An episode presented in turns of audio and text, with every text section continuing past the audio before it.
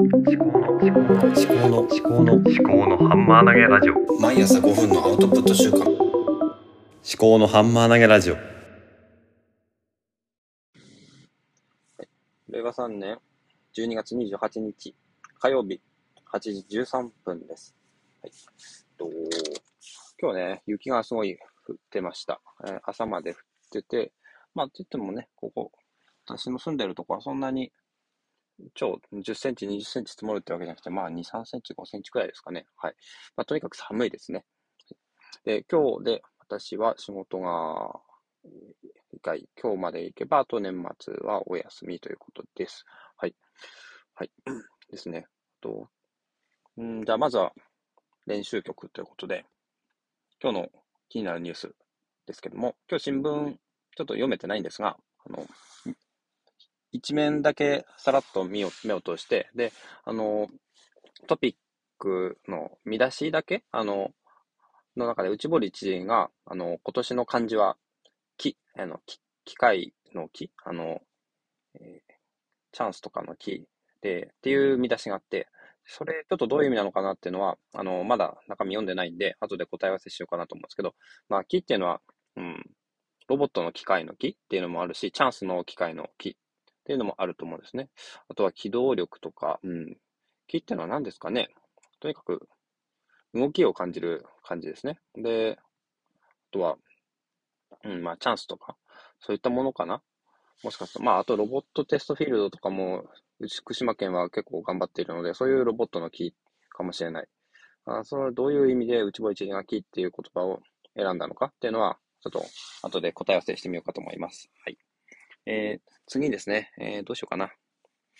課題曲ですかね。課題曲、 Voicy。で私の Voicy 2021っていうのがハッシュタグ企画であったような気がするんですけども、さっきもワーママはるさんが話をしていたんですけどね。はい。えーと、今の、うん、私にとっての Voicy 2021っていう本ですね。はい。うんと、そうしたらどうすかな。私の、一番、あのー聞いていたっていうのは荒木博行さんの、荒木博行のブックカフェが一番多かったですね。で、あとは、 Voicy フェスとかだったかな。ちょっとツイートを見ないと思い出せないですけど、その辺だったかと思います。あ、あと、中田敦彦の YouTube 大学。で、それはもう、 Voicy はもうやめて、あの、YouTube の方でプレミアムにして、もう見てるんですけども、はい。えー、荒木博行さんのブックカフェは、まあ、最近はあんまり聞かないようにしてて、あの、結構時間が取られるんですよね。あの、30分くらいかかるんで。で、内容はすごく濃密なんで、あの、いいんですけども、うん、まずは本編ですね。あと、コメント返し。あその前にフライヤー、今日のフライヤー、あとコメント返しっていう3本立てになってるんですけど、うん。でも内容は濃いです。フライヤーについては、フライヤーを別別に別途、私はプレミアムゴールド会員か、になってるので、こんなに聞かなくてもいいかなって思うんですね。で、逆に人の解釈を聞いて、まあ、それから読むようにしてたんですけど、なんか、うん、先入観が入ってしまうとあまり良くないのかなっていう気もして、とにかく、まあ、で、青木ひろゆきさんのっていうのはすすごいレベルが高くて、頭もすごい疲れる。で、まあ、それを、まあ、車の中運転しながらっていうのはちょっと危ないのかなと思って、一応フォローはしてるんで、うん、なんか別な、こうタイミングとか寝る前とかそういう時に 聞ければ聞こうかなと思ってます。ですね。だから、まあ、多分2022のえーまたそういう統計が出たら、多分次に出てくるのは違う人になると思うんですね。で、荒木修之さんのは結局1話分が長いので、相対的に全部聞けば長くなりやすいってことですね。多分私は土方奈美さんが、と高山ゆかりさんが、あの、トップ1、2に来るのかなっていうふうに思ってます。また1年後、ちょっとどうなのかなとは思うんですけども。ですね。とにかく、 Voicy は私にとっては今年、あと10月か9月くらいですね。から、9月かなえーし初めて知って。まあ、中田敦彦さんの YouTube 大学の最広告、最後の宣伝みたいなやつで、まあ、うん、 in Voicy ってことで、あの、 Voicy だと、ノンストップで、あの、バックグラウンド再生できるっていうことで、それで Voicy を知って、で、まあ、いろんなものをフォローしてっていうことで、結果、中田敦彦さんの Voicy は今聞いてないんですけど、そういう出会いでしたね。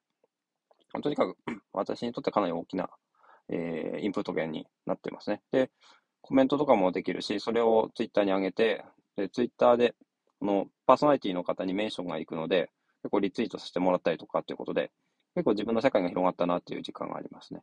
はい。あとは、そんなとこですかね。はい。課題曲終わり。はい。次は、うん、どうしましょうかね。相性曲か自由曲ってことで。うん。自由曲は、まあ、お猿のジョージと、えー、知的生産と生き方ということで、これからですね、ここの話がまだあんまりできてないんですよね。で、お猿のジョージについては、あの、本を出したいと思ってるんですよね。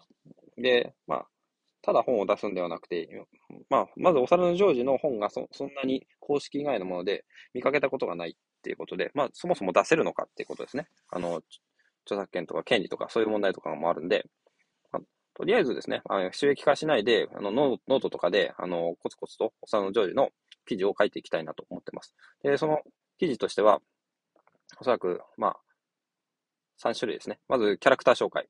で、あとは、エピソードの紹介ですね。順番に紹介する。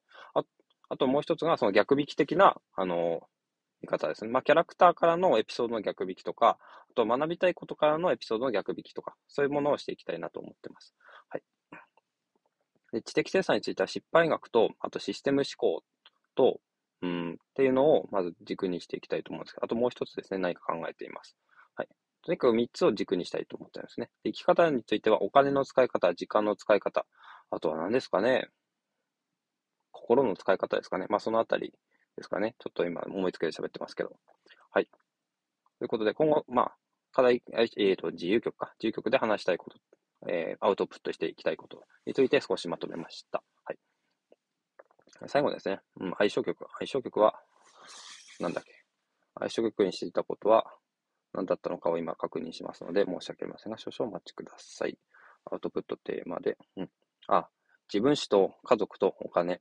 で、お金は生き方につながるので、ちょっとこれは変更して、まあ、自分史と自分のこと、家族のこと。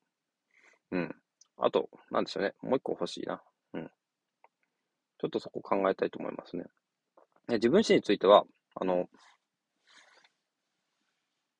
高校の卒業文集、中学校の卒業文集、小学校の卒業文集、それぞれについての私の再解釈がノートの方で終わったところなので、一旦ですね、まあそれはそれで終わりにして、えー、何か、なんだろうな。一つのテーマごとにあの軸を通して、例えば音楽ですね。こういう音楽を今まで聴いてきたとかね。あの、例えば本ですね。こういう本を今まで読んできたとか。例えば漫画とかですね、こういう漫画を今まで読んできた。そういうようなテーマで、あのテーマで口出しにして、ちょっとお話をできればなと思ってます。うん。あと家族ですかね。やっぱり家族がなんだかんだ言って一番大事だと思うんですね。仕事、仕事も大事ですけど、まあ、家族が一番大事。家族とどうやってあの過ごしていくか？っていうことについて、うん、やっぱり私あんまり真剣に考えてこなかったのかもしれないですね。もうちょっと、あの、考えていきたいと思います。まあ、遺言とかもちょっと、あの、話、遺言的なものとして、あの、家族へのメッセージとかも、この音声配信で残していきたいなと思ってます。はい。では、今日も行ってまいります。今日も聞いていただきありがとうございました。皆さんに幸あれ。では、また。